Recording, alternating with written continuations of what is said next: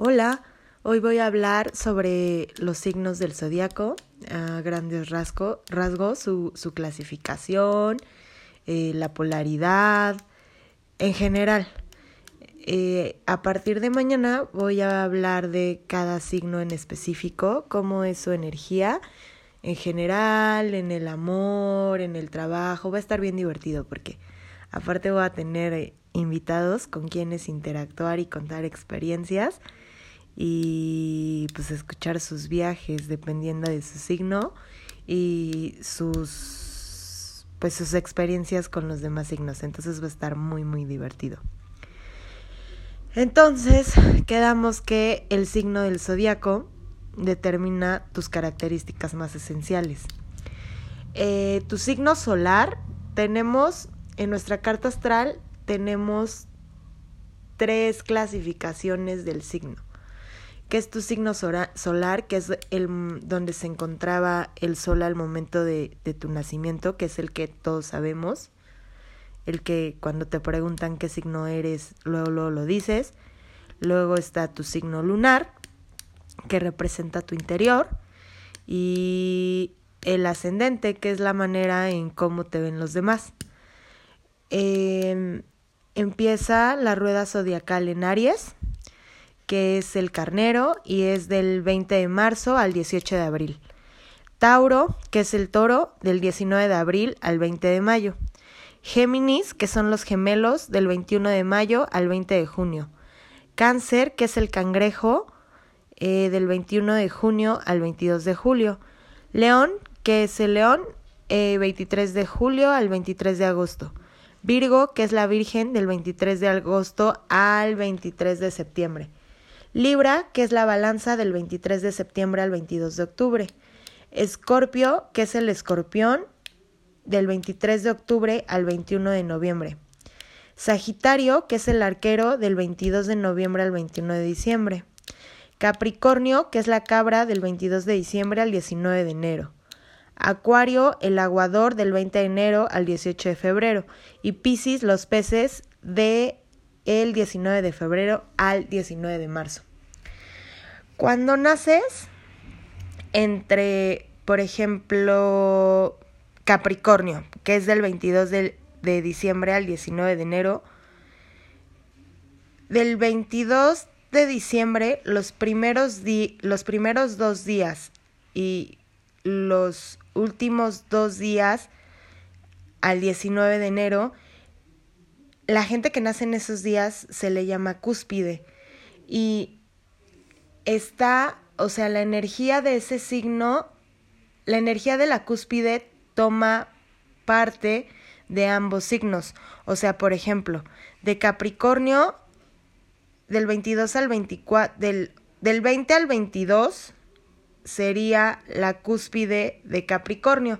Entonces el signo tiene un poco de energía Sagitario y un poco de energía Capricornio. Cada signo se divide en decanatos, que son 10 días. Eh, por ejemplo, hay personas que, que son acuario, pero hay tres diferentes de cada signo porque toma la energía del decanato. Por ejemplo, los del primer decanato de Acuario, su energía la comparten un poco con Capricornio. Y los del tercer decanato la comparten un poco con Pisces. Entonces, del segundo decanato, que son los eh, la mitad de los de los 30 días que dura el signo, o sea, sería como del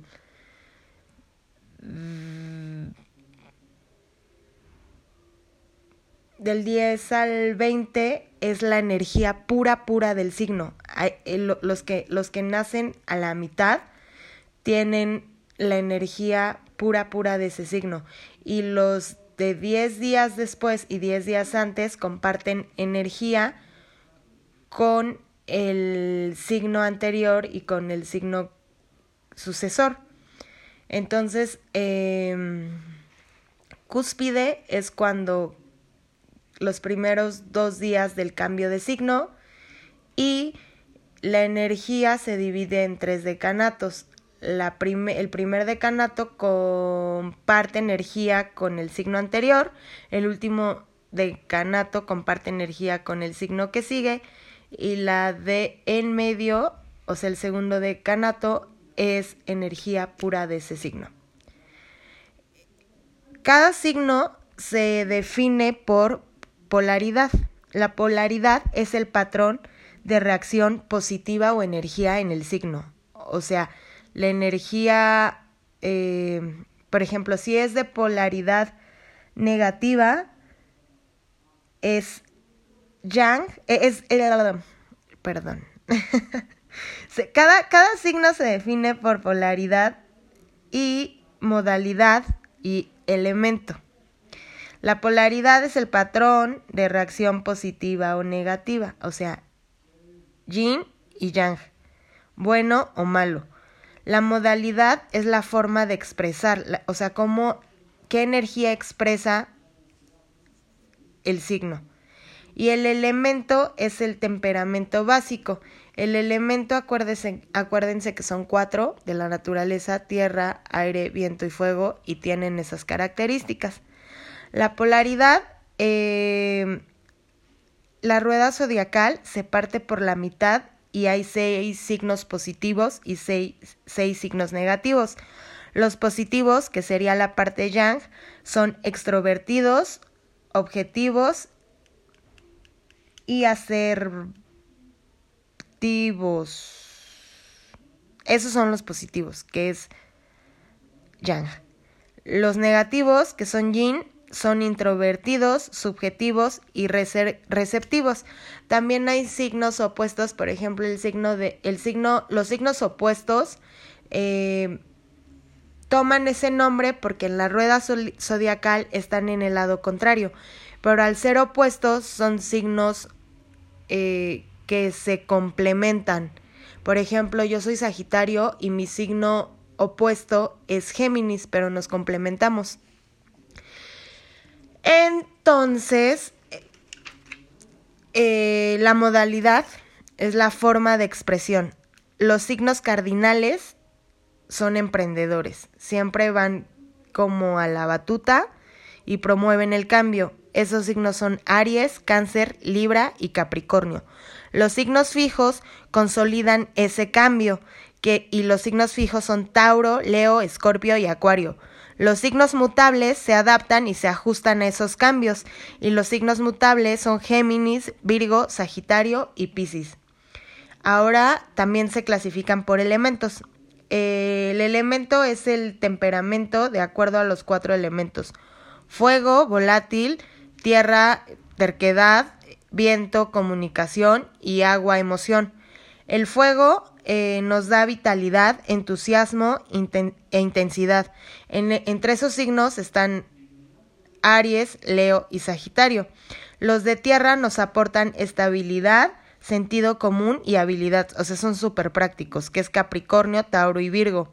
El aire eh, alimenta y aumenta la, la sociabilidad, y en esos signos son Acuario, Géminis y Libra y los de agua fortalecen las emociones y la intuición, que es Pisces, Cáncer y Escorpio.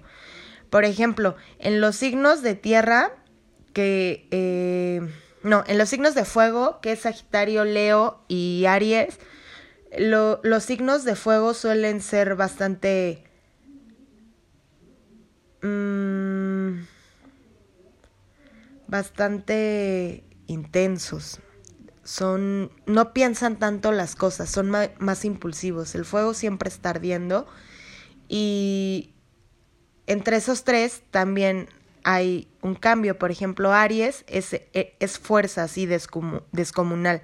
Leo es, es brillar, o sea, es fuego, pero es brillo, es la mitad de la llama. Y Sagitario es la parte más elevada porque es una parte más consciente. En la Tierra, eh, pues los, de la los signos de tierra son súper testarudos, son bastante prácticos y su, su, su, sus pensamientos y su actuar son bastante mm, organizados. Para mí son un poco cuadrados porque no aceptan mucho como otras otros puntos de vista, les cuesta, les cuesta bastante dar su, su brazo a torcer, son bastante testarudos, la tierra está totalmente firme, ¿no? En el suelo, entonces son más o menos así. Y también Capricornio es como la razón, Tauro es como el empuje y Virgo es como uh, la practicidad. El aire, que dijimos que tenía que ver mucho con la comunicación, el aire está en todos lados, ¿no? O sea, es... es bastante flexible y, y, y, y, los signos de aire tienen mucho que ver con la comunicación. Acuario es pues que abre esa lista de signos. Acuario es la... Mm, Acuario es cuando, por ejemplo, cuando empiezas un proyecto es la imaginación, la creatividad, cómo lo vas a abordar.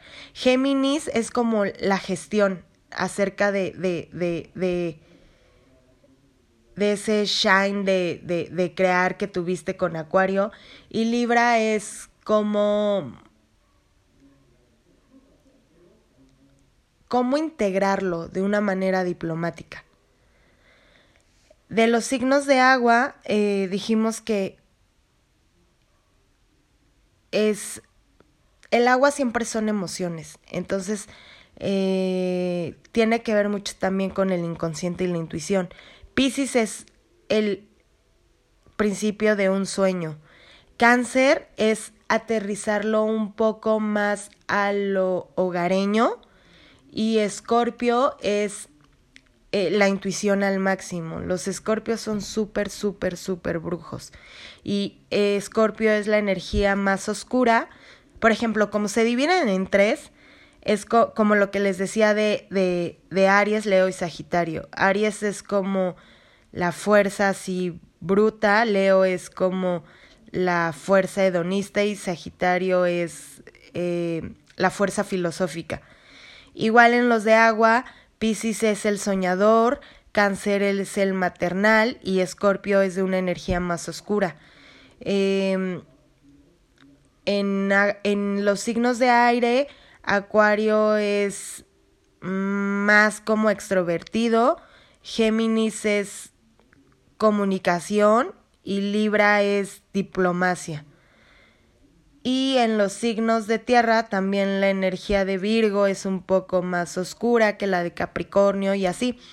Eso lo vamos a ir desglosando cuando lo vayamos viendo signo por signo. Entonces, eh, quedamos en que Aries eh, es positivo y es cardinal y es de fuego. Se van repitiendo. Por ejemplo, Tauro es si Aries es positivo, Tauro es negativo, es un signo fijo, o sea, terco, y su elemento es tierra. Géminis, otra vez vamos brincando, es positivo y es un signo mutable, o sea que se adapta, puede cambiar y, y su elemento es aire. Y así cada uno, positivo, negativo, positivo, negativo, hasta uh, completar los 12 signos. También es cardinal, fija, mutable, cardinal, fija, mutable. Y es fuego, tierra, aire y agua. Van brincando así y así es, es, es fácil como, como identificarlos. Por ejemplo, Pisces, que es un signo negativo, son introvertidos y receptivos, porque esa es la parte de los signos negativos, son intro, introvertidos. Los positivos son extrovertidos.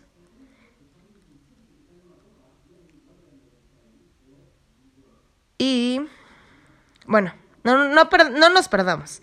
Seguimos con Pisces.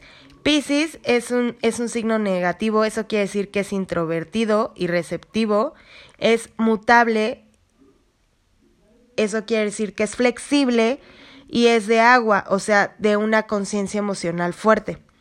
Las vamos a regresar un poco a lo que ayer estábamos hablando sobre los planetas.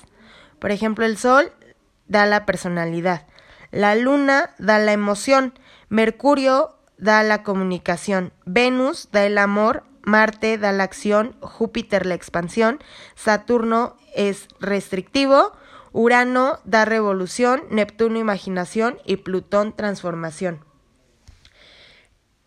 Recordemos también que el Sol es el, el, regente de Leo, la Luna de Cáncer, Mercurio de Géminis y Virgo, Venus de Tauro y Libra, Marte de Aries, Júpiter de Sagitario, Saturno de Capricornio, Urano de Acuario, Neptuno de Pisces y Plutón de Escorpio. Eh, el signo solar, que era lo que les comentaba hace rato, que es el donde está el sol al momento de nacer, por ejemplo, yo soy Sagitario, el signo solar rige nuestras metas y nuestro ego, lo que quieres y tu manera de actuar ante una situación. Entonces, el signo solar siempre va a ser como eres tú. Luego, tu signo lunar es donde se encontraba la luna al momento de tu nacimiento. El signo lunar eh, casi todos los astrólogos prefieren como utilizar o le dan más prioridad al signo lunar que al signo solar, porque el signo lunar es tu, tu, tu interior, o sea, cómo son tus emociones, cómo reaccionas en base a tus emociones, y rige nuestros instintos y nuestra conducta, nos ayuda a entender nuestras emociones. El ascendente rige nuestra apariencia y cómo nos percibe, cómo nos decir, nos perciben determin, cómo nos perciben y cómo interactúas con los demás, o sea, es cómo te ven los demás. Entonces, el signo solar es cómo eres, tu signo lunar es cómo son tus emociones y el ascendente es cómo te ven los demás. Pues a grandes rasgos, entonces los signos se pueden dividir primero en, en, en elemento, que es agua, tierra, eh, viento y fuego. Entonces quedamos que los de fuego son intensos, los de agua son emocionales, los de aire son comunicativos y los de tierra son muy prácticos. De ahí se pueden dividir en modalidad y ya dijimos que la modalidad es la forma de expresión. Y entonces hay signos cardinales, signos fijos y signos mutables. Los cardinales no se mueven mucho, siempre tienen la pauta, pero son testarudos. Los fijos eh, consolidan el cambio y los mutables se adaptan y se ajustan a cualquier circunstancia. Después tenemos, se pueden dividir en polaridades, que es positiva, la mitad lo dijimos, y la mitad negativa. Ahí entra el yin y el yang. El yang son extrovertidos y el yin son introvertidos. Entonces, pues eso es todo por hoy. Espero les haya sido fácil y entretenido. Y de, esta, de, estos dos episodios que tuvimos, ya los vamos a ir integrando con experiencias porque es mejor así aprender. Entonces, pues a partir de mañana se convierte ya en un viaje más divertido. Y pues nos escuchamos mañana. Besos.